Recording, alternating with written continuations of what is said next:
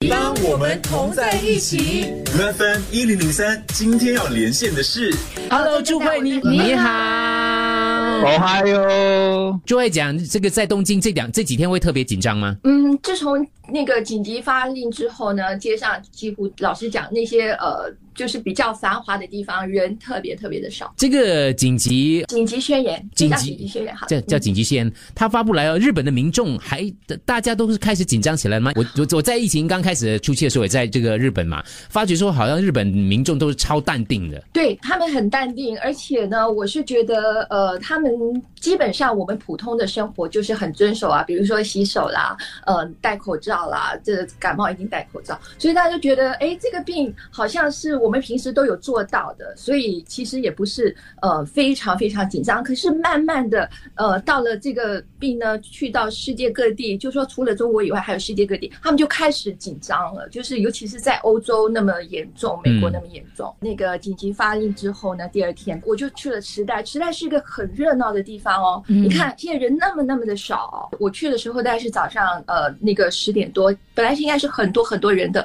可是几乎很多店都没开。那么当然，旅客用的地方也没了。嗯，呃，那那我我们又跑到那个呃楼下去，就超市只有超市在开。呃，做生意的时候呢，一定要遵守，就是说一定外面一定要有这个消毒液，然后大家都一定要呃把手弄干净了，然后才呃到超级市场去。我看那个新闻标题，他说逃离东京，很多在东京人逃到港崩去了。请问真的是有这样的现象吗？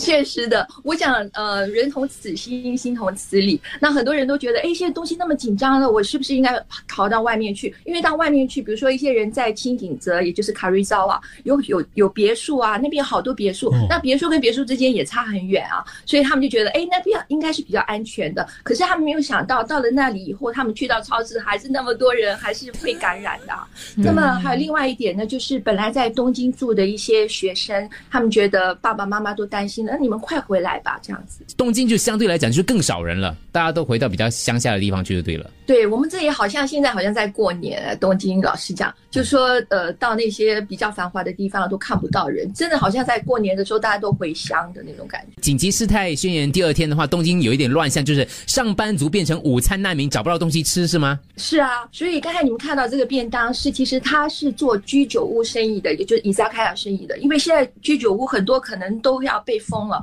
所以他们只好呃卖便当，呃 Uber 我们新加坡也有嘛，对，现在这些 Uber 我我我去采访的时候，我看到好多 Uber 都在跑，所以呢，可见大家也都是在叫外卖。其实我我觉得日本人他们唯一一点不好的就是他们还没有那个 social distance，就是社交距离。所以这这次呢，我就看他们在排麦当劳，我还跑上前去告诉对你们有没有这个社交距离啊？他们吓了一跳，马上往后退。说到上班族，我想问一下祝慧，就是我之前也看过一篇报道，说到哦，其实日本哦还蛮难实行在家办公的，有这回事吗？是啊，我们在前几天还看到一个报报道，就是说才有五八千的人在家里工作，也就是说很多外资企业。确实有做到，可是日本企业很难做到。为什么？因为他们觉得他们要营业的话，一定要去见客人，而且他们很多都是要 face to face，比如说银行啊，还是很多人要去银行拿钱，那还是要 face to face。跟日本的工作文化跟是不是有点关系哈？嗯，呃，是的，我想很多呃，这年纪比较大的一些呃呃人员，可能他们还不熟悉这个 online。这两个月来，我尽量说呃不要出去，可是我看到大家都出去啊。可是当然，当然要采访的话，工作的话，当然要出去。可是我觉得一些老太太们还是这样到到处乱走啊，然后呃，一些年轻人还是去卡拉 OK 啊，还是呃经常去呃居酒屋啊，所以这样像那样子的地方是最容易感染。当然，除了这个之外呢，请问一下日本的一些医疗用品的话，他们现在 OK 吗？因为我们去那个时候的话，就是买不到口罩，很难买到。那现在的日本的医疗，我们先讲民生的用品，比如说口罩、这个消毒液这些 OK。我我其实我从二月初回来之后，我就一直没有买到口罩，因为要排呃一来呢非常早要去排队排排队很长，那我们当然呃很多时候不允许，那排到来可能没有，因为它不像说其他国家或者说像台湾一样，呃韩国一样有限制的，就是说它就是让你们自由买，那很多人买了。囤起来，就就让其他人买不到。那现在很大的问题就是医疗中心都没有口罩，那么这些洗手液呢都很限制的，